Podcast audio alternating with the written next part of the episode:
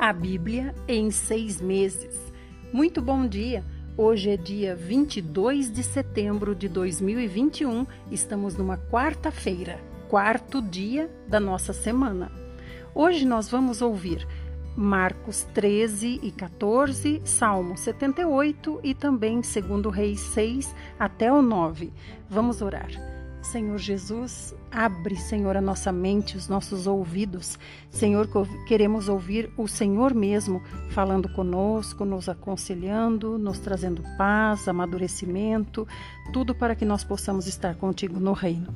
Senhor, nós te amamos, perdoa os nossos pecados e nos conduz à fé, a fé plena em ti, a fé que move montanhas, que move os problemas que vêm para que essa vida possa ser dedicada a ti.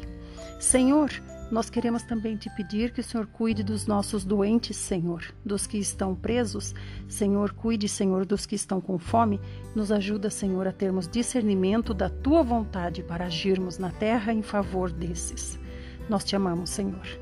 Seja muito bem-vindo você que está começando hoje. Em seis meses você terá ouvido a Bíblia inteira. E agradeço também a você que tem compartilhado o link do grupo. Assim, mais e mais pessoas estão conosco. Já somos quase mil irmãos ouvindo a Bíblia juntos todos os dias. Então vamos começar com Marcos 13, os sinais do final dos tempos. Começa assim: E ocorreu que ao sair Jesus do templo, observou-lhe um de seus discípulos. Olhai, mestre, que pedras enormes, que construções magníficas! Irmãos, esse templo aqui que os discípulos estão falando para o Senhor, né? Que pedras maravilhosas, olha que pedras enormes. Esse templo aqui, ele foi construído pelo Herodes, o tetrarca, o grande, Herodes o grande, né? Ele não era rei, mas ele tinha poderes de rei. Ele era um governador daquela região, assim como Pilatos era governador da Judéia, Herodes era governador da Galileia. Então Herodes construiu esse templo maravilhoso. A gente sabe também que Herodes Herodes tinha uma família que era convertida ao judaísmo e Herodes, em consequência, também era, digamos que, um judeu de nome, né? E aí Herodes construiu esse templo maravilhoso. Esse templo era todo feito de pedras brancas, inteiro. E era uma construção suntuosa, enorme, todo feito com essas pedras brancas talhadas. Muito lindo realmente. Esse templo começou a ser construído no, no ano 19 antes de Cristo. Então aqui o Senhor Jesus já está com mais de 30 anos, né?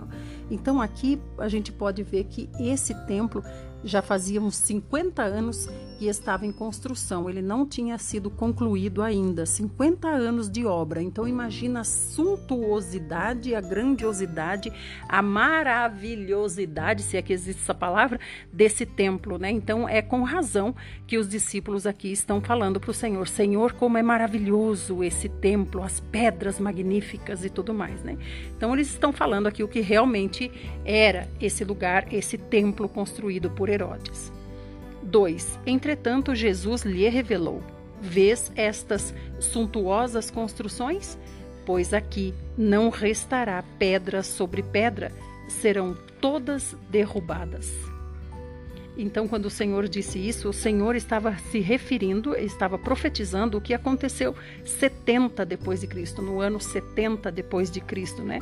Esse templo nem chegou a ser concluído, então já, já estamos aqui agora com 90 anos de obra, né? Porque começou 20 anos mais ou menos antes do Senhor nascer. E aqui nós estamos em 70 depois de Cristo, então 90 anos de obra e esse templo de tão maravilhoso, tão suntuoso que era, né, que Herodes queria ostentar com esse templo, ele ainda não tinha sido concluído 70 depois de Cristo e ele foi totalmente destruído antes da sua conclusão. Então não ficou realmente nenhuma pedra dessa branca maravilhosa sobre outra pedra branca maravilhosa, porque Jerusalém foi toda queimada. As praças chegaram a, a formar lagos de sangue e os soldados romanos, eles chegavam com muito sal, muito sal mesmo, e eles iam derramando sal sobre os cadáveres, porque não tinha como enterrar, porque ah, na tradição judaica os cadáveres têm que ser enterrados e na tradição romana os cadáveres têm que ser queimados. Então os romanos não podiam queimar esses cadáveres, né? Porque feria a tradição judaica, que era um povo é, de influência, né, sobre o governo romano. Então não podia queimar, mas também não tinha condições de enterrar, porque eram muitos. Então os soldados romanos colocavam sal sobre todos os corpos que ficavam é, nas praças, né? E o templo, como o Senhor profetizou aqui, foi completamente destruído. 3. Então, havendo Jesus se assentado no Monte das Oliveiras, de frente para o templo, Pedro, Tiago, João e André o consultaram em particular.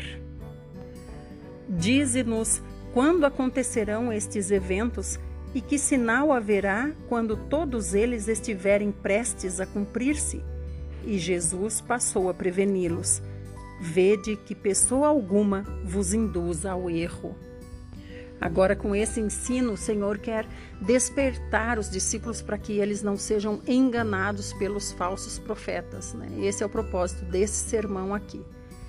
6 pois serão muitos os que virão em meu nome, afirmando: Sou eu, e iludirão multidões.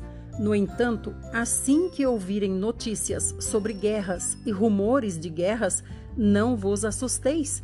É necessário que assim ocorra, contudo, ainda não é o fim. Porquanto nação se levantará contra nação e reino contra reino Sucederão terremotos em vários lugares e muita fome por toda parte. Esses acontecimentos são o início das dores.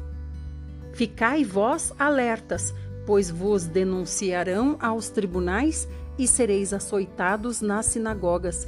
Por minha causa, vos farão comparecer à presença de governadores e reis, e isso se constituirá em testemunho para eles.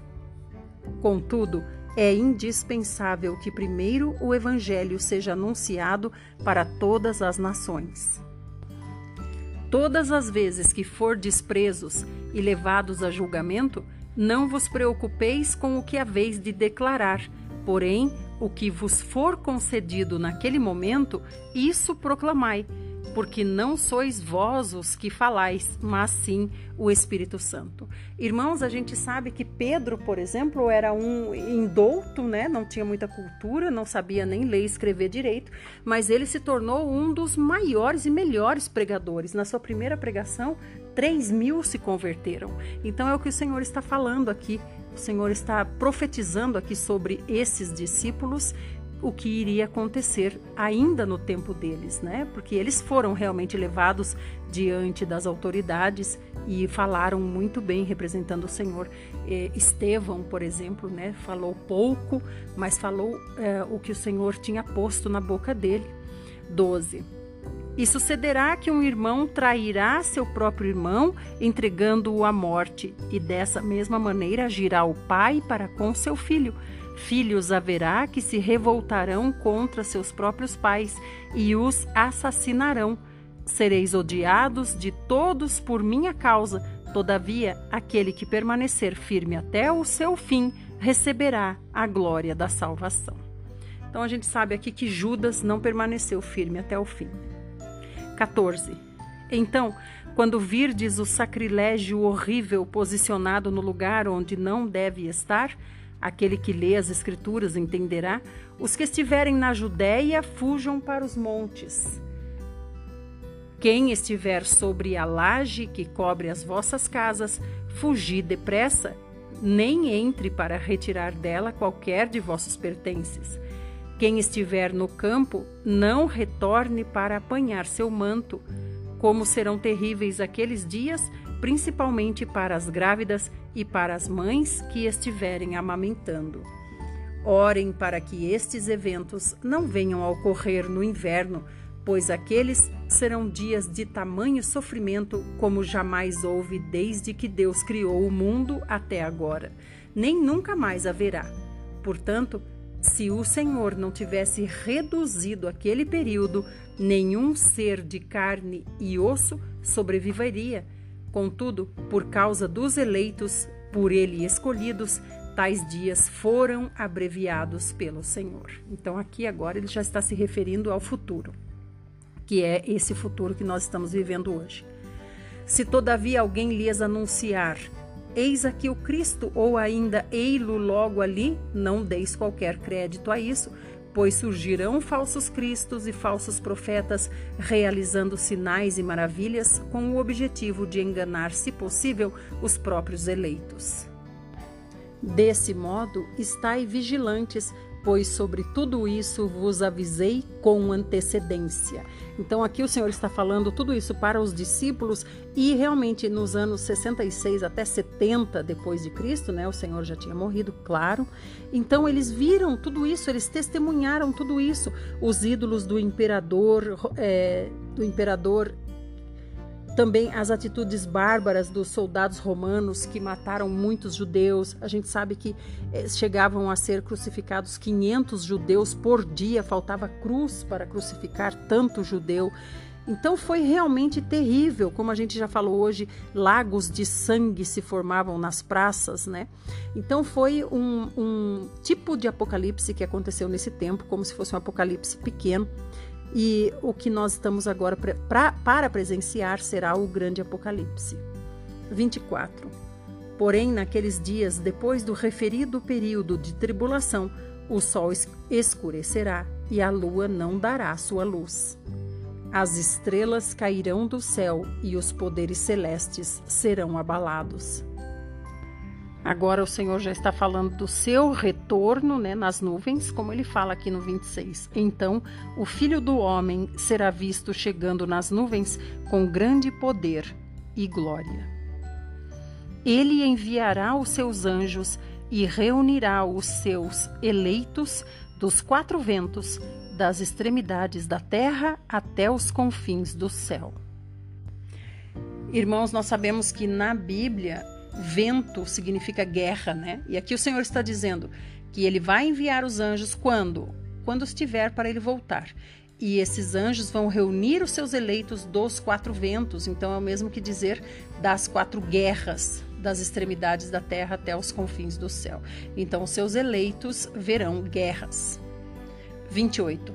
Portanto, aprendei com o ensino da figueira quando seus ramos se renovam e suas folhas começam a brotar, sabeis que o verão vem chegando.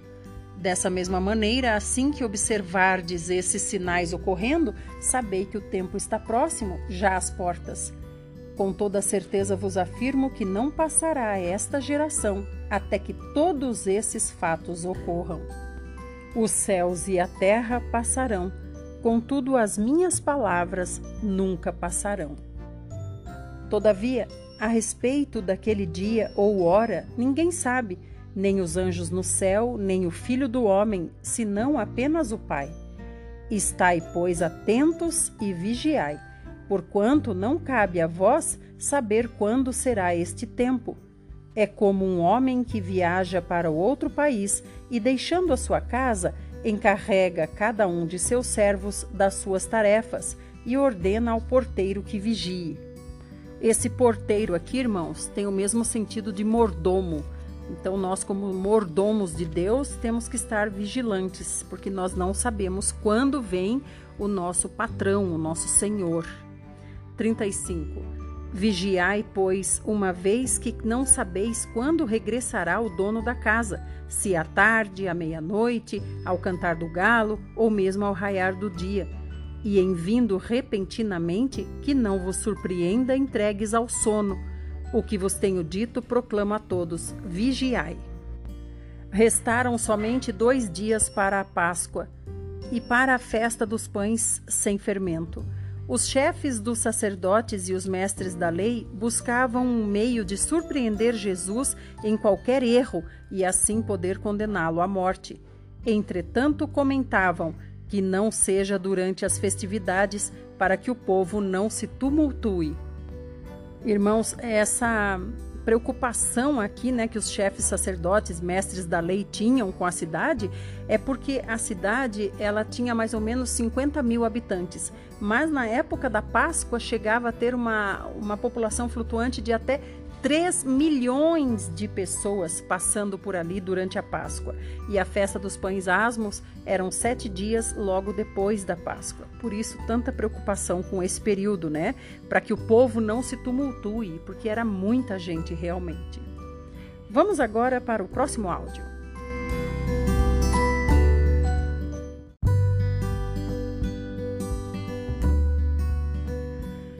Parte 2, Marcos 14, 3. E estando Jesus em Betânia, reclinado à mesa na casa de certo homem conhecido como Simão o leproso, achegou-se dele uma mulher portando um frasco de alabastro contendo valioso perfume feito de nardo puro, e quebrando o alabastro, derramou todo o bálsamo sobre a cabeça de Jesus. Esse frasco de alabastro com o nardo puro tinha um pescoço comprido, como se fosse um gargalo comprido que se quebrava uma vez só. Não tinha como abrir e fechar esse perfume. Tinha que quebrar o pescocinho do frasco e pronto, usar de uma vez o nardo, que também era pouquinho. Né? Então eu já vi algumas pessoas dizendo o perfume de alabastro. Na verdade, o perfume é nardo, nardo puro. Alabastro é o frasco, que é um frasco como se fosse de mármore. É esse perfume nardo puro dentro desse frasco de alabastro vinha da Índia e era usado somente para pessoas muito importantes, né, para ungir grandes celebridades ou então para ungir é, mortos, mas mortos como monarcas ricos, pessoas ricas, né? 4. Diante disso, indignaram-se alguns dos presentes e a criticavam entre si. Para que, para que este desperdício de tão valioso perfume? Essa mulher aqui é Maria, irmã de Lázaro, segundo Marcos conta, né? Aliás, Pedro está contando para Marcos e Marcos está escrevendo para nós o que seu tio Pedro dita para ele. 5. Um bálsamo como este poderia ser vendido por 300 denários e o dinheiro ser doado aos pobres, e a censuravam severamente. Como esse perfume custava 300 denários, calcula-se mais ou menos no dia de hoje, só para nossa curiosidade, uns 30 mil reais. 6. Deixai-a em paz, ordenou-lhes Jesus. Por que causais problemas a esta mulher? Ela realizou uma boa ministração para comigo. Quanto aos pobres, sempre os tendes ao vosso lado e os podeis ajudar todas as vezes que o desejardes. Todavia a mim nem sempre me tereis. A mulher fez tudo o que estava ao seu alcance, derramou o bálsamo sobre mim, antecipando a preparação do meu corpo para o sepultamento. Então, quando o Senhor disse isso aqui, irmãos, é, Maria está me ungindo, né, antecipando o meu sepultamento. Por quê? Porque depois do sepultamento, depois que o Senhor morrer, não vai poder ser, é, não vai poder ser embalsamado, não vai poder receber essa unção aqui, né? Não vai poder receber esses o nardo ou essas é, ervas aromáticas, nada disso. Ele não vai poder receber. Primeiro, porque os que eram crucificados eram considerados criminosos, né? Os criminosos é que eram crucificados.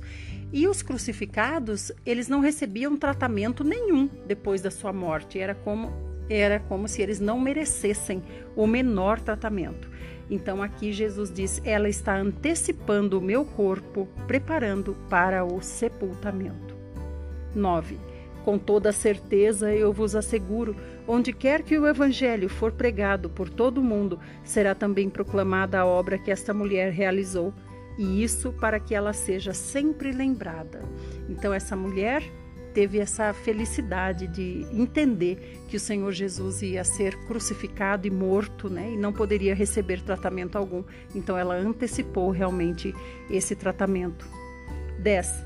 E depois disso, Judas Iscariotes, um dos doze, foi encontrar-se com os chefes dos sacerdotes, com o propósito de lhes entregar Jesus.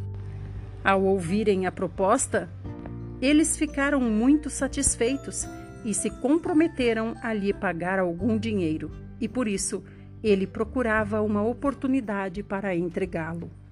E no primeiro dia da festa dos pães sem fermento, quando tradicionalmente se sacrificava o cordeiro pascal, os discípulos de Jesus o consultaram: Onde desejas que vamos e façamos os preparativos para ceares a Páscoa? Essa tradição aqui da Páscoa que eles estão perguntando para o Senhor aonde que vai ser, é porque tinha que matar o novilho, tinha todo um ritual, tinha que matar esse, esse cordeiro, tinha que matar por volta das 15 horas da tarde e aí preparar para ser comido entre o pôr do sol e a meia-noite, por grupos de poucas pessoas, né? Como aconteceu no Egito. 14.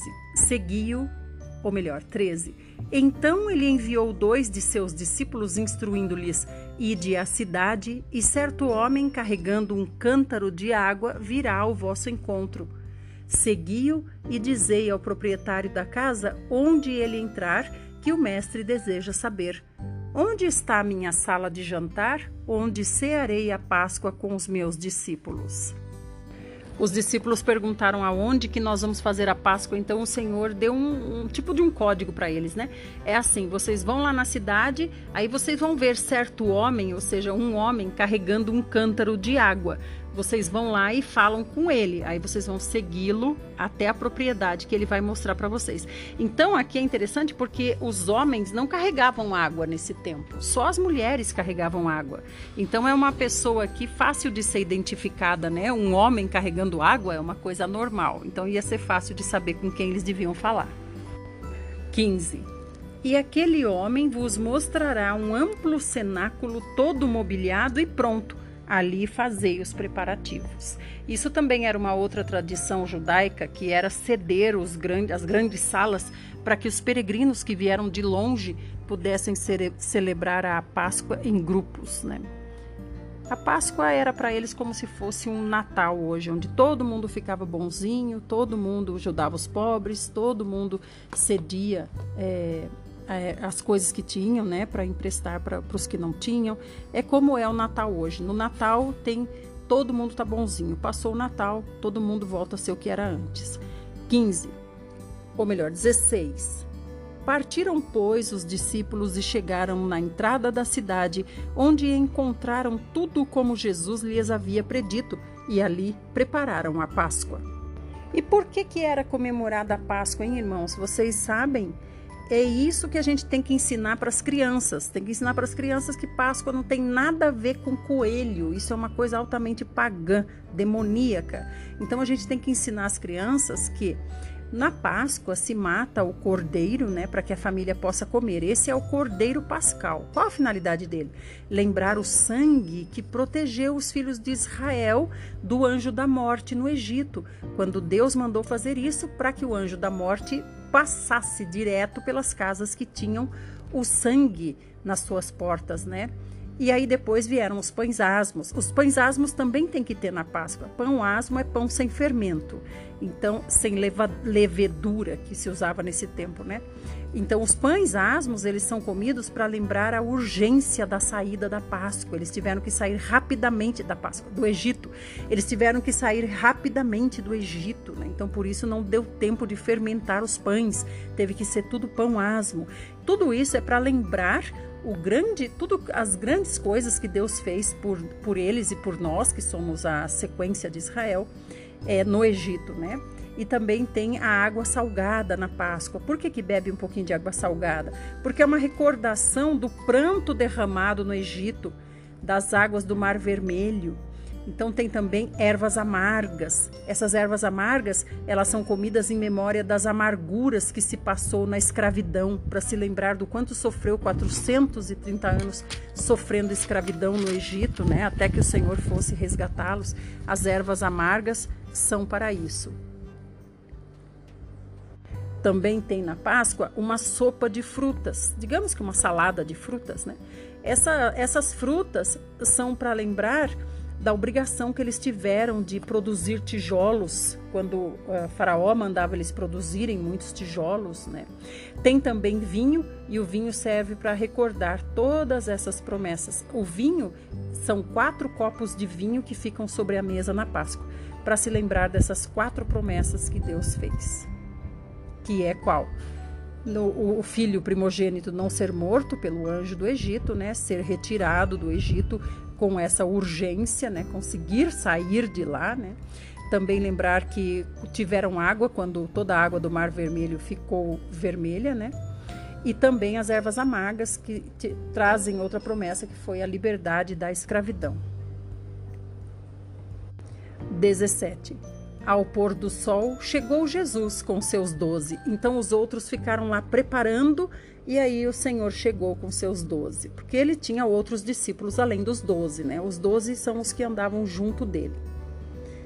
18. E quando estavam ceando, reclinados à mesa, Jesus lhes revelou: Com toda certeza vos afirmo que um dentre vós, este que come comigo, me trairá. Esse reclinado à mesa significa que estavam todos sentados em almofadas para comer na mesa. A mesa era baixa, não é mesa como hoje. Era uma, uma mesa baixinha, de uns 50 centímetros mais ou menos, um côvado, digamos, né? E aí eles colocavam almofadas na volta da mesa e todos ficavam ali nas almofadas. Isso significa reclinar a mesa, é sentar nessas almofadas, praticamente quase que deitado, né? Se apoiava em um braço e com o outro braço se servia. 19. Eles ficaram consternados e lhe afirmaram: É certo que não serei eu. Mas asseverou-lhes Jesus: É um dos doze, aquele que come comigo do mesmo prato. Esse que come com o Senhor no mesmo prato, nós sabemos que ajuda, mas o que, que eles estavam comendo? Pão não era, né? Porque pão você não come no mesmo prato de uma pessoa, você pega um pedaço de pão e sai para lá comendo. então, o que, que eles estavam comendo que era no mesmo prato? Eles estavam comendo justamente essa sopa de frutas que a gente falou aqui, né? Digamos que uma salada de fruta, mas mais, é, mais diluída a fruta como sopa mesmo. Isso que o Judas e Jesus tomaram no mesmo prato. 21. O filho do homem vai, conforme está escrito a respeito dele. No entanto, infeliz daquele que trai o filho do homem, melhor lhe fora jamais haver nascido. E enquanto ceavam, tomou Jesus um pão e, tendo dado graças, o partiu e o serviu aos seus discípulos, declarando: Tomai, isto é o meu corpo. Em seguida, tomou Jesus um cálice deu graças e o entregou aos discípulos, e todos beberam dele. Então lhes revelou: Isto é o meu sangue da aliança, o qual é derramado para o bem de muitos. Essa nova aliança, irmãos, o que, que é? É a graça, né? Porque antes, na velha aliança, todos eram salvos uh, conforme a lei, todos os que obedeciam à lei. Então, tinha lei, os judeus aqui criaram mais lei sobre lei. Então, os salvos eram os que eram obedientes às leis. Agora não, agora com o Senhor Jesus, a salvação depende da graça. Por isso que o Senhor está dizendo aqui: é o meu sangue que eu derramo por vocês. Essa é a nova aliança. Agora basta crer que o Senhor Jesus fez isso por nós, que ele é o filho de Deus e pronto somos salvos. Aí recebemos o Espírito Santo dentro de nós e somos guiados pelo Espírito Santo. Não é que não precisa mais obedecer à lei, é que se o Espírito Santo está no comando, com certeza não vai fazer nada que desagrade a Deus. 25. Com toda a certeza vos afirmo que não voltarei a beber do fruto da videira até aquele dia em que beberei o vinho novo no reino de Deus. E depois de haverem cantado um salmo, partiram para o Monte das Oliveiras. Então Jesus lhes advertiu: Todos vós me abandonareis, pois está escrito: Ferirei o pastor e as ovelhas serão dispersas. Contudo, depois da minha ressurreição, partirei adiante de vós rumo a Galiléia. Pedro exclamou: Mesmo que todos te abandonem, eu nunca te deixarei. Replicou-lhe Jesus: com toda a certeza te asseguro que ainda hoje, nesta noite, antes que por duas vezes cante o galo, tu me negarás três vezes. Entretanto, Pedro insistia com eloquência: Ainda que seja preciso que eu morra ao teu lado, jamais te negarei. E da mesma maneira responderam todos os demais. Então caminharam para um lugar chamado Getsemane e, tendo chegado, solicitou Jesus aos seus discípulos: Assentai-vos aqui enquanto eu vou orar. E levou consigo a Pedro, Tiago e João, e começou a sentir grande temor e profunda angústia. E compartilhou com eles: Minha alma está extremamente triste até a morte. Ficai, pois, aqui e vigiai. Caminhou um pouco mais adiante e, prostrando-se, orava para que, se possível, aquela hora fosse afastada dele. E rogava: Aba, Pai, todas as coisas são possíveis para ti. Afasta de mim este cálice. Todavia, não seja o que eu quero, o que eu desejo, mas sim o que tu queres. Ao voltar para seus discípulos, os surpreendeu dormindo. Simão, chamou ele a Pedro, estás dormindo? Não conseguistes vigiar nem por uma hora? Aqui, irmãos, na verdade o Senhor não queria que vigiasse, como assim, vigia se Judas está chegando, se os soldados estão chegando para me avisar para eu fugir. Não é nesse sentido, mas é no sentido de vigiar orando, porque ali o Senhor estava numa batalha espiritual muito grande, a tristeza do Senhor era muito grande. Então era para vigiar no sentido da batalha espiritual que estava acontecendo ali, vigiar e orar, como o Senhor vem dizer depois. Vamos para o próximo áudio. E reparem para você ver, quando você entra numa batalha espiritual pela vida de alguma pessoa, é difícil quem fica na retaguarda orando por você. Você fica quase que sempre sozinho.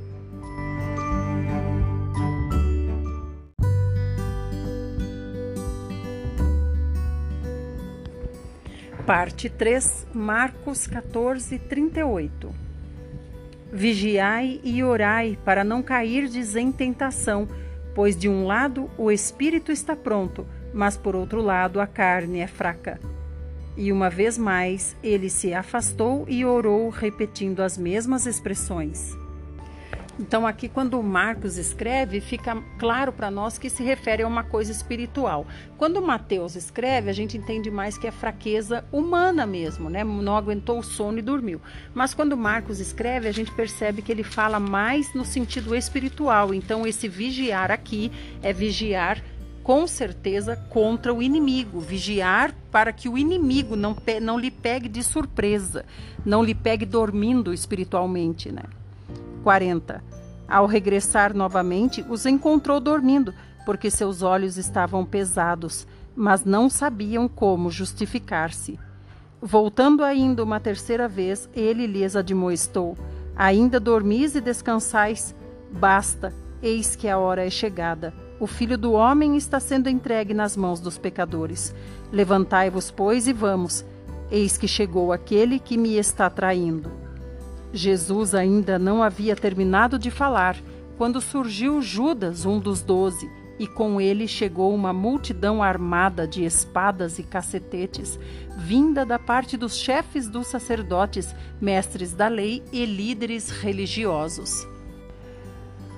Vamos até essa parte. Amanhã nós vamos ver essa cena que é o Senhor sendo um, traído por Judas, né, de maneira efetiva, quando Judas o beija, o trai com um beijo e os soldados pegam Jesus e levam para ser julgado pelos judeus. Vamos agora para o Salmo 78, a partir do 23. Deu ordem às nuvens do alto e abriu as comportas do céu. Fez chover maná sobre o povo para que se alimentassem. Deu-lhes trigo do céu. Cada pessoa se alimentou do pão dos anjos, enviou-lhes comida à vontade, mandou do céu o vento oriental e, por meio do seu poder, fez avançar o vento sul. Então fez chover carne sobre eles como grãos de areia, bandos de aves como a areia da praia. Levou-as a cair dentro do acampamento ao redor de suas tendas. Comeram até se fartarem, e assim ele satisfez o desejo do coração deles. Contudo, antes de saciarem o apetite, quando ainda mastigavam a comida que lhes restava na boca, desencadeou-se a ira de Deus contra aquele povo, semeando a morte entre os mais valentes, abatendo os jovens de Israel. Apesar disso, continuaram pecando, não creram nos seus milagres. Por isso, ele encerrou os dias deles como um sopro e os anos deles em repentino pavor. Sempre que Deus os castigava com morte, eles o buscavam com fervor, se voltavam de novo para ele. Recordavam que Deus era a sua rocha, que era o seu redentor, o Deus Altíssimo. Com a boca tentavam enganá-lo, mentiam-lhe com a mentiam-lhe com a língua. De coração inconstante para com ele, não eram fiéis à sua aliança. Entretanto, porque era misericordioso, perdoava a culpa deles, a fim de que não fosse necessário que os destruísse. Muitas vezes reprimiu sua cólera santa e não acendeu todo o seu furor. Recordando-se de que eram seres frágeis e meros mortais, brisas passageiras que não retornam. Até aqui. Vamos agora para o Velho Testamento, estamos em 2 Reis 6 e vamos ler a partir do 24. O rei da Síria cerca Samaria. Depois disso, Ben-Hadad, rei de Arã, Síria, convocou todo o seu exército para atacar e sitiar Samaria, que é Shonron. Houve grande fome em Samaria, porque o cerco foi mantido até que grande fome se espalhou por toda a cidade, a ponto de uma cabeça de jumento custar o equivalente a 80 peças de prata e uma caneca de esterco de pomba, cinco peças de prata. Quando o rei de Israel ia passando pela muralha, uma mulher lhe gritou: Socorre-me, senhor meu rei. Então, aqui onde nós estamos? Nós estamos num, num cerco, né? Então, nós sabemos que a cidade de Samaria foi cercada pelo rei da Síria e aí ele deixa o povo lá dentro passando fome até que o povo se renda, até que o exército se renda e eles tomem posse da cidade. Né? Então, a, a situação estava tão feia que eles estavam comendo é, cocô de pombo, estavam comendo também. É, o que, que ele cita aqui? Cabeça de jumento, né, que estava sendo vendido de forma caríssima. E nós sabemos que nós vamos também experimentar esse tipo de fome aqui, quando não terá alimento. 26. Quando o rei de Israel ia passando, ele viu uma mulher no muro que gritou para ele. 27. Diante do que respondeu ele: Se o Senhor não te socorrer, quem sou eu para te ajudar? Acaso há trigo na eira ou vinho no tanque de prensar uvas? Mesmo assim, o rei lhe indagou: Que te aconteceu? E ela explicou: Esta mulher me disse: Entrega teu filho para que o comamos hoje, que amanhã comeremos o meu filho. Então cozinhamos o meu filho e o comemos. No dia seguinte eu lhe disse: Agora, pois, dá o teu filho para que o comamos. Mas ela escondeu o seu filho.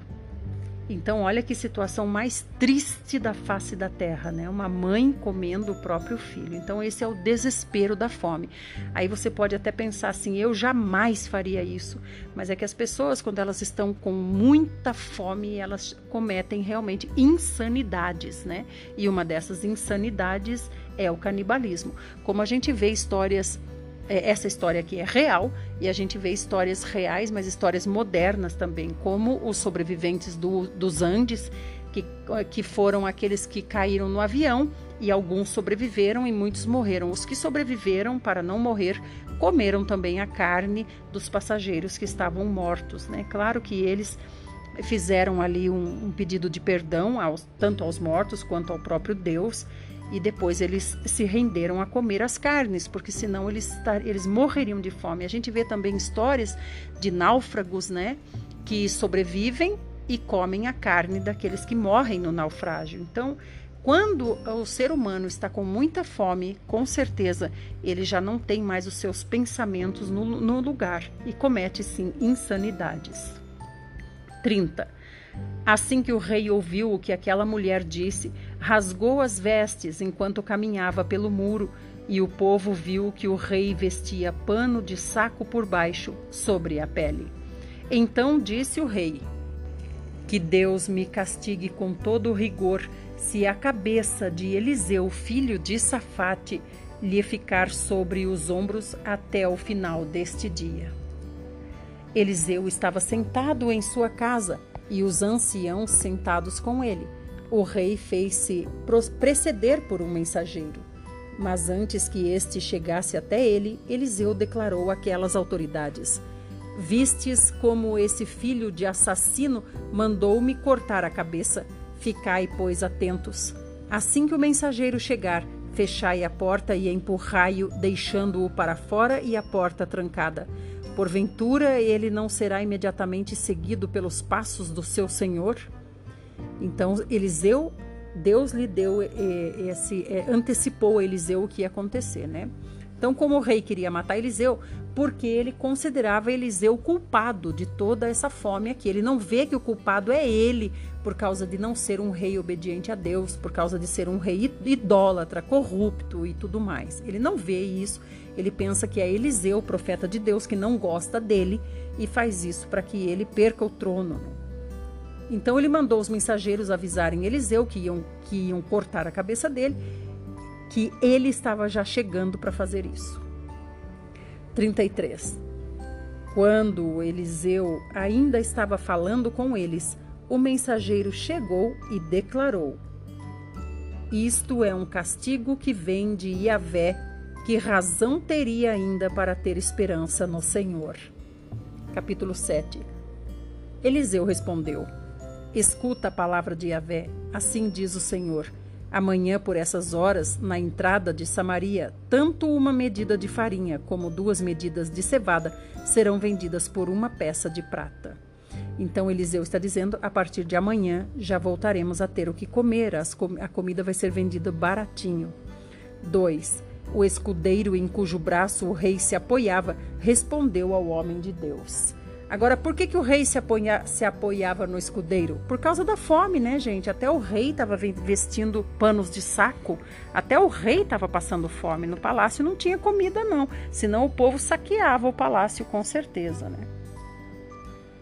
O escudeiro em cujo braço o rei se apoiava respondeu ao homem de Deus: Ainda que o Senhor mandasse abrir as comportas do céu, será que essa profecia poderia se tornar realidade? Entretanto, Eliseu advertiu: Tu o verás com teus próprios olhos, contudo, dessa fartura não comerás. Então ele diz: Você, rei, não estará aqui para ver essa fartura. 3. À porta da cidade estavam quatro leprosos, os quais disseram entre si: Por que ficarmos aqui à espera da morte? Se resolvermos entrar na cidade, morreremos lá, porque a fome reina lá dentro. Se ficarmos aqui, morreremos da mesma forma. Vamo-nos, pois, e passemos para o acampamento dos arameus, a fim de nos rendermos. Se nos deixarem viver, viveremos, e se nos matarem, morreremos. Então, olha só, aqui são os leprosos que estavam na entrada da cidade e eles falaram: como a gente vai morrer de qualquer maneira, então vamos lá no povo inimigo, quem sabe eles nos fazem de escravos e nos dão o que comer. 5. Assim que a noite caiu, eles se dirigiram ao acampamento dos arameus. Quando chegaram às proximidades do acampamento, observaram que não havia ninguém ali, pois o Senhor tinha feito os arameus ouvirem o ruído de um grande exército com cavalos e carros de guerra, de modo que comentaram uns com os outros. O rei de Israel deve ter contratado os reis dos Hititas e dos egípcios para marcharem contra nós. Então, aqui, irmãos, a gente vê outra estratégia de guerra do Senhor. Repare que em cada batalha o Senhor age de uma maneira diferente. Isso que a gente já estava conversando hoje. Então aqui o Senhor fez com que o grande exército que sitiava a cidade ouvisse ruídos como se fosse um exército maior ainda se aproximando deles para os matar. 7. Sendo assim, a fim de salvarem as próprias vidas, os sírios fugiram ao anoitecer, abandonando todos os seus pertences tendas, cavalos, jumentos e deixando o acampamento como estava. Aqueles leprosos, portanto, chegaram às imediações do acampamento e entraram numa tenda. Depois de terem comido e bebido, levaram de lá prata, ouro e vestes que foram em seguida esconder. Retornaram mais tarde e entraram em outra barraca e tiraram de lá os despojos e igualmente os esconderam. Agora, olha o, amor para com os irmãos, né, gente? Os leprosos estão aqui se preocupando em esconder tudo que é de valor para eles, para eles ficarem ricos, né? E não pensam nos seus irmãos que estão lá dentro da cidade morrendo de fome, mãe comendo até filho, né? 9.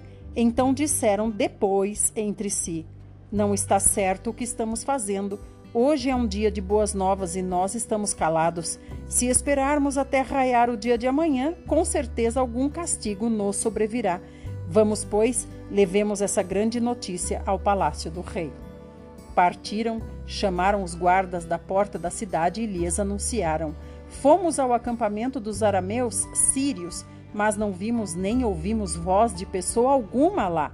Apenas encontramos os cavalos e os jumentos atados e as tendas abandonadas. Então os sentinelas da porta gritaram e transmitiram as informações para o interior do palácio do rei. O rei levantou-se durante a noite e, acordando seus conselheiros, lhes comunicou: Vou explicar-vos o que os arameus nos fizeram. Sabendo que estamos sofrendo fome, retiraram-se do acampamento para se esconderem no campo, imaginando consigo: certamente eles sairão da cidade, nós os apanharemos vivos e entraremos na cidade. Olha como o rei era pessimista, o rei não tinha fé nenhuma mesmo achando que era estratégia do inimigo fingir que tinha abandonado a guerra para eles saírem e poder matá-los. Porque eles estavam morrendo de fome, mas pelo menos eles estavam seguros dentro dos muros da cidade, né?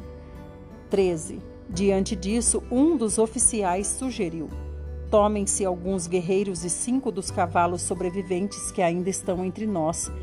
O destino desses homens será o mesmo de todos os israelitas que permanecerem conosco exatamente como toda essa multidão condenada. Por essa razão, nós os mandaremos investigar o que aconteceu e veremos o que mais sucederá. Então, aqui o, o comandante decide mandar alguns soldados para a morte, né? Ele diz: Vamos mandar alguns soldados. Se eles morrerem, a gente sabe que os arameus estão lá. Agora, se eles voltarem vivos, a gente sabe que está tudo bem. Se você vê que o amor entre, entre os irmãos aqui do mesmo povo é grande, né, irmãos? 14. Assim, tomaram dois carros de guerra com seus cavalos e o rei os enviou atrás do exército dos arameus, ordenando aos condutores: Ide e vede tudo quanto se passou. Vamos para o próximo áudio saber o que aconteceu.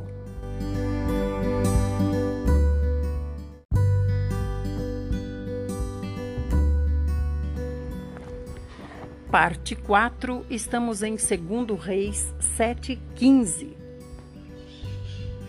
Eles seguiram as pegadas do exército sírio até o Jordão e encontraram todo o caminho cheio de roupas e armas que os arameus haviam largado para trás enquanto tratavam de fugir desesperadamente. Os mensageiros voltaram e relataram tudo ao rei. Então, por que, que eles foram largando tudo para trás, assim, desse jeito, até roupa, tudo? Porque eles estavam ouvindo um grande barulho que Deus mandou né, sobre eles, parecendo que vinha um exército para matá-los a qualquer momento. Abandonaram tudo e saíram em total desespero. 16. Então o povo saiu e saqueou o acampamento dos arameus e aconteceu que o preço de uma medida de farinha caiu para o equivalente a uma peça de prata, assim como duas medidas de cevada passaram a custar também uma peça de prata, exatamente como o Senhor havia dito. Irmãos, imagina a felicidade, né? De encontrar esse todos, todos esses despojos aqui. Imagina a fome desesperada que eles estavam. Senhor Jesus. 17. Ora, o rei tinha destacado como sentinela na porta o escudeiro em cujo braço ele se apoiara. No entanto, o povo, ao sair em disparada, o pisoteou lá na porta e ele morreu, conforme o homem de Deus havia predito quando o rei fos, foi à sua casa. Então, conforme o homem de Deus tinha falado, o rei não ia comer né, da, dessa comida porque ele ia morrer antes e no fim morreu pisoteado pelo povo, porque ele estava na entrada da cidade. 18. Aconteceu tudo conforme o homem de Deus havia profetizado diante do rei. Amanhã, por volta desta hora, na porta de Samaria, tanto uma medida de farinha como duas medidas de cevada poderão ser compradas por apenas uma peça de prata. O oficial tinha contestado Eliseu, dizendo: Ainda que o próprio Iavé abrisse as janelas do céu, poderia tal predição se cumprir? E o homem de Deus respondeu: Tu o verás com os teus próprios olhos, contudo, de nada comerás. E assim aconteceu, pois o povo o atropelou junto à porta da cidade e ele morreu ali mesmo. Então, tanto o rei quanto o oficial que, que o rei tinha mandado para levar a mensagem para para ele, dizendo que ia arrancar a cabeça dele, né, de Eliseu, os dois morreram. O rei pisoteado e o seu oficial atropelado também. Atropelado aqui eu acho que já quer dizer pelos animais que eles traziam, né? Porque eles trouxeram muitos jumentos, cavalos e tudo mais. Foi muita riqueza. Capítulo 8. Eliseu havia prevenido a mãe do menino cujo filho ele ressuscitara.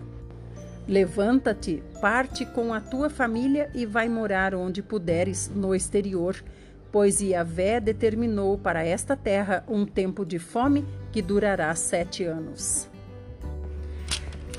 A mulher seguiu a orientação do homem de Deus, partiu com sua família e passou sete anos na terra dos filisteus. Ao cabo de sete anos, ela retornou da terra dos filisteus e foi fazer um apelo ao rei por sua casa e seu terreno. Então, que mulher é essa? É a mulher que tinha feito o quartinho para Eliseu dormir, né, com seu moço, e também sempre dava é, refeições para eles, né, toda vez que eles passavam ali por, por aquela cidade. Então, Eliseu gostava muito dela, da sua família, do seu filho, né, que nasceu é, como Eliseu tinha profetizado. Então ele avisou: saia daqui porque essa terra agora vai passar muita fome. Então ela saiu e se abrigou lá no meio dos filisteus. Só que agora ela está voltando e ela quer de novo a sua casa e o seu terreno que, que ela tinha abandonado para fugir. E isso foi quando, gente? Foi antes dessa grande fome aqui. Eliseu avisou ela antes dessa grande fome aqui. Então ela saiu, ela não sofreu essa grande fome aqui. Agora ela está voltando, agora que passou esse período de fome, né? Ela está voltando e ela quer agora a casa e o terreno. 4. Ora, o rei estava conversando com Gease, servo do homem de Deus, e disse: Conta-me todos os prodígios realizados por Eliseu. Esse provavelmente é aquele Gease que ficou leproso. 5. Enquanto Gease estava justamente contando ao rei como Eliseu havia ressuscitado o menino, a própria mãe chegou para apresentar sua petição ao rei, a fim de retomar a posse de sua casa e propriedade. Então Gease exclamou: Senhor meu rei, aí está a mulher e aí está seu filho que Eliseu ressuscitou. Então aqui já é o novo rei, né? O rei pediu que ela contasse o ocorrido e ela confirmou todos os fatos. Então o rei mandou que um eunuco a acompanhasse e ordenou a este que lhe seja restituído tudo o que lhe pertence e todos os rendimentos do terreno, desde o dia em que deixou a terra até agora. Certa ocasião, Eliseu foi a Damasco. Ben-Hadad, rei da Síria, estava doente. Quando disseram ao rei: O homem de Deus está na cidade, então o rei ordenou a Azael: Toma contigo um presente, vai ao encontro do homem de Deus e consulta o Senhor por meio dele para saber se ficarei curado desta enfermidade. Azael partiu ao encontro de Eliseu e levou como presente tudo o que havia de melhor em Damasco, uma carga de quarenta camelos. Veio, pois, à presença dele e disse-lhe: teu filho Ben-Hadad, rei da Síria, enviou-me para perguntar se ele vai recuperar-se da doença que o aflige. Parece que o rei da Síria aprendeu mais, né, do Senhor do que os próprios reis de Israel, né, irmãos? Que aqui o rei da Síria crê que o profeta de Deus pode ajudá-lo e dizer, né, quanto tempo ele vai durar, se ele vai ser curado ou não. 10. Eliseu lhe respondeu: Vai e diz-lhe: Certamente tu sararás Porém, Iavé também revelou-me que de fato ele morrerá. E Eliseu ficou olhando fixamente para Azael até deixá-lo constrangido. Em seguida, o homem de Deus começou a chorar. Então lhe questionou Azael: Por que meu senhor está chorando? Eliseu respondeu: Porque sei de todo o mal que farás aos israelitas, incendiarás suas fortalezas, passarás ao fio da espada seus jovens, despedaçarás as suas crianças e rasgarás o ventre das mulheres grávidas. Então aqui ele está tendo uma, uma visão do futuro, né? 13. Ao que contestou Azael: Quem é o teu servo, que é apenas um cão, para fazer algo tão poderoso? Eliseu respondeu: Yahvé mostrou-me que tu serás rei da Síria. Então Azael se despediu de Eliseu e voltou ao seu senhor, o qual lhe indagou: o que Eliseu te declarou? Ele respondeu: Disse-me que certamente te recuperarás. No dia seguinte, entretanto, Azael pegou um cobertor, molhou-o bastante e com ele sufocou o rei até matá-lo. E assim Azael tornou-se rei da Síria. No quinto ano de Jorão, filho de Acabe, rei de Israel, sendo ainda Josafá rei de Judá, Jeorão, seu filho, começou a reinar em Judá. Ele tinha 32 anos de idade quando começou a reinar e reinou oito anos em Jerusalém. Andou nos caminhos dos reis de Israel, como a família de Acabe havia procedido, porquanto havia se casado com a filha de Acabe, e praticou o mal e o reprovável aos olhos do Senhor. Contudo, o Senhor não quis destruir Judá por causa de Davi, seu servo, porque havia prometido a ele que manteria um, um, para sempre uma chama acesa entre seus descendentes. Durante seu reinado, os edomitas se rebelaram contra o domínio de Judá e proclamaram um rei para si. Por esse motivo, Jeorão atravessou Zair com todos os seus carros de batalha. Lá, os guerreiros de Edom cercaram Jeorão e os comandantes dos seus carros de guerra, mas ele os atacou duramente à noite e rompeu o cerco inimigo, e seu exército conseguiu bater em retirada para suas tendas. Até esses dias, Edom continua independente de Judá. Nessa mesma época, a cidade de Libna também proclamou sua independência. Os demais atos de Jeurão e toda a história que se passou estão escritos no livro das Crônicas de Judá. Jeurão repousou com seus pais e foi sepultado junto a eles na cidade de Davi. E seu filho Acasias reinou em seu lugar. No décimo segundo ano de Jorão, filho de Acabe, rei de Israel, Acasias, filho de Jorão, começou a reinar em Judá. Acasias tinha 22 anos de idade quando começou a reinar e reinou um ano e um ano em Jerusalém. O nome de sua mãe era Atalia, neta de Onre, rei de Israel. Ele andou nos caminhos da família de Acabe e também fez o que é pecado aos olhos de Deus, o Senhor porquanto casou-se com uma mulher da família de Acabe. Acasias aliou-se a Jorão, filho de Acabe, e partiu para Ramote Gileade guerrear contra Azael, rei da Síria, e os sírios feriram Jorão. O rei Jorão retornou a Jezreel para tratar dos seus ferimentos sofridos em Ramote, quando lutou contra Azael, rei da Síria. Acasias, rei de Judá, foi a Jezreel visitar Jorão, que se recuperava de seus ferimentos. Capítulo 9 Depois, o profeta Eliseu convocou um dos seguidores dos profetas e lhe ordenou: Veste tua capa, pega este vaso de azeite e vai a Ramote Gileade.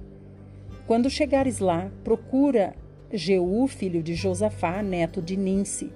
Dirija-se a ele e chame-o para uma conversa reservada em uma sala longe de seus companheiros. Depois pegue o frasco e derrame o óleo sobre a cabeça dele e declare: Assim diz Yahvé: Eu te unjo rei sobre Israel. Em seguida, abre a porta e foge sem demora. Então o jovem profeta aprontou-se e dirigiu-se a Ramote Gileade. Ao chegar, encontrou os comandantes do exército reunidos e disse: Comandante, tenho algo para te dizer. Jeú perguntou: A qual de nós? Ele respondeu: A ti, comandante.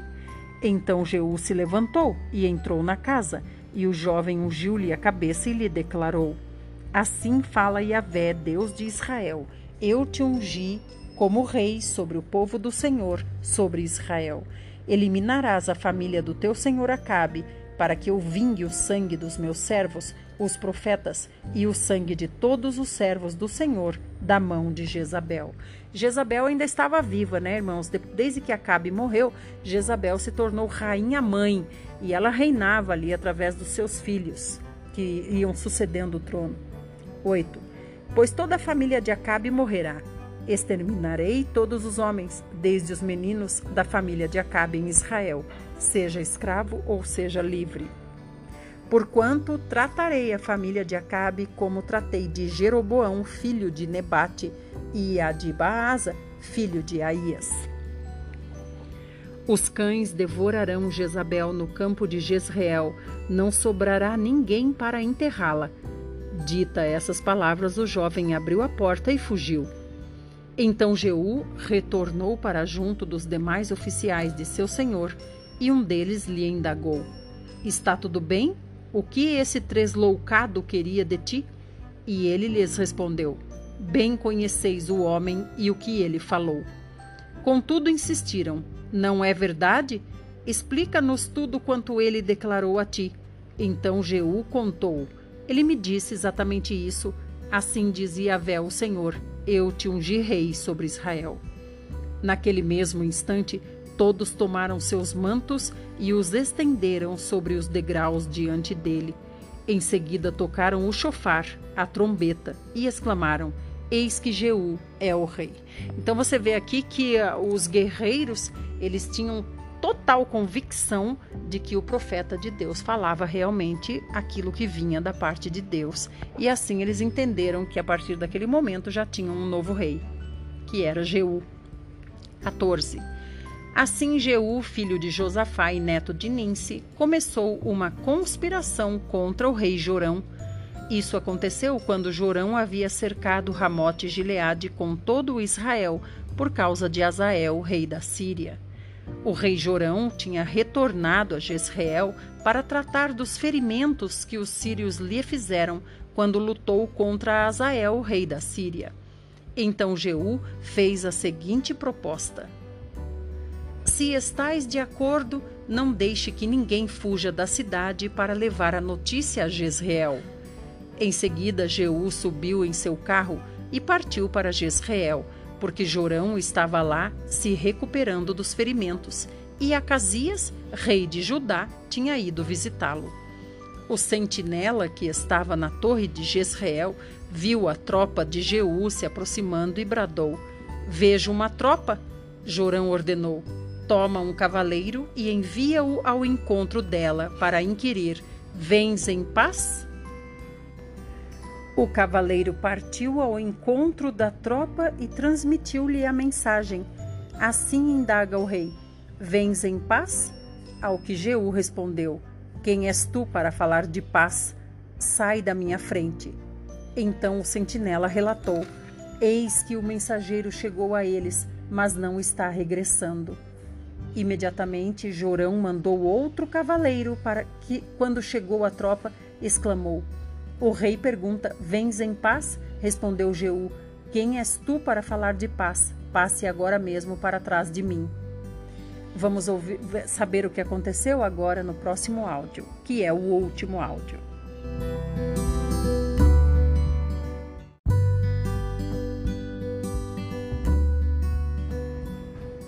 Parte 5, vamos concluir. Estamos em 2 Reis 9, 20.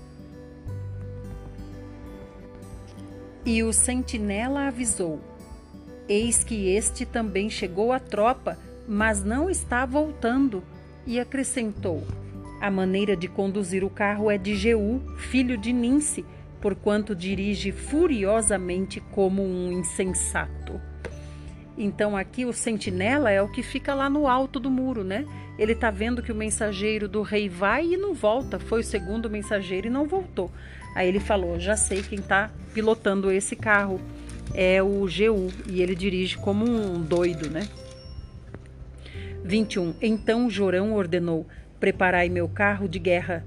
E imediatamente o carro foi aparelhado, e Jorão, o rei de Israel, e Acasias, rei de Judá, partiram cada qual com seu carro, ao encontro de Jeú e o interceptaram nas terras que haviam pertencido a Nabote de Jezreel. Lembra dessa terra de Nabote? Era a terra que o rei Acabe queria construir uma horta do lado do palácio e Nabote morreu por causa disso. 22. Assim que pôs os olhos em Jeú, Jorão indagou: Vens em paz, Jeú? E ele redarguiu: como podes falar de paz enquanto perduram as idolatrias e feitiçarias da tua mãe Jezabel? Assim que ouviu essas palavras, Jorão virou-se e fugiu, exclamando a Acasias: Isso é traição, Acasias. mas Jeú já tinha retesado seu arco e atingiu Jorão entre as espátulas. A flecha atingiu o coração do rei, que tombou dentro do seu próprio carro. Então ele morreu como seu pai Acabe, né? Nesse carro, no carro de guerra. 25. Jeú ordenou a Bidcar, seu oficial: Toma o cadáver deste homem e atira-o sobre este terreno, que fora propriedade de Nabote de Jezreel. Porquanto lembra-te de que indo eu e tu juntos a cavalo, seguindo Acabe, seu pai, o Senhor pronunciou contra ele esta sentença: Tão certo como vi ontem à tarde o sangue de Nabote e o sangue de seus filhos, diz Yahvé o Senhor, Assim retribuirei neste campo, diz o Senhor. Agora, pois, pega-o e joga-o sobre este terreno, de acordo com a palavra de Yahvé. À vista disto, Acasias, rei de Judá, fugiu pelo caminho de Bet-Agã. Contudo, Jeú o perseguiu, gritando: Matai-o também. E feriram-no dentro do seu próprio carro, na subida de Gur, que fica nas proximidades de Ibleã, mas Acasias ainda teve forças para refugiar-se em Megido, onde morreu. Seus oficiais o levaram a Jerusalém e o sepultaram com seus antepassados em seu túmulo na cidade de Davi. Acasias havia se tornado rei de Judá no décimo primeiro ano de Jorão, filho de Acabe. Em seguida, Jeú partiu para Jezreel. Assim que Jezabel tomou conhecimento disso, pintou os olhos, fez um penteado e ficou observando de uma janela do palácio. Quando Jeú passava pelo portão, ela gritou: Está em paz, Zinri, assassino do seu próprio senhor. Então Jezabel foi avisada, né? Foi avisada que o filho de Zinri, que é Jeú, por isso que ela chama ele de Zinri, porque na verdade Zinri é o pai de Jeú, né? É, ou melhor, é Ninsi o nome dele, né? Aqui ela está falando com Zinri mesmo. E aí, quando ela ficou sabendo do que estava acontecendo, ela se pintou, se arrumou, porque ela queria dizer que ela era grande, forte, né? Que ela não se abatia nem com a notícia da morte do filho. Então ela disse assim: ela gritou lá da janela do palácio. Não é janela de um sobrado qualquer, não, gente. É janela do palácio. Ela gritou lá de cima: Está em paz Zinri, assassino do seu próprio senhor porque foi Zinri quem acertou a flecha no filho dela. Ele ergueu os olhos em direção à janela e bradou: Quem dentre vós está do meu lado? Há alguém?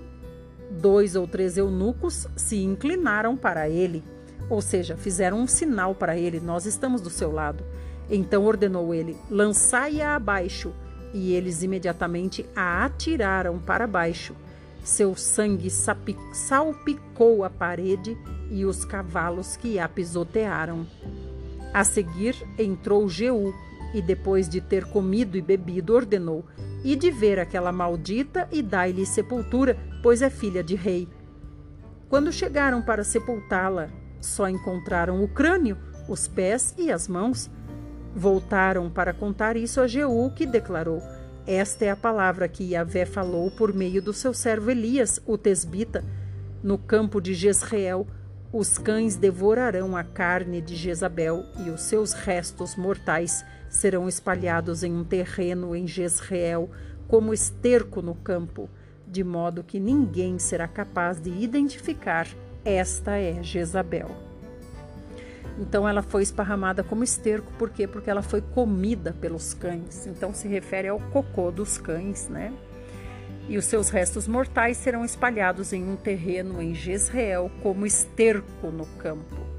Assim morreu Jezabel. E Jezabel durou muitos anos, né? Porque ela ela tá aqui, ela é desde o tempo de Elias.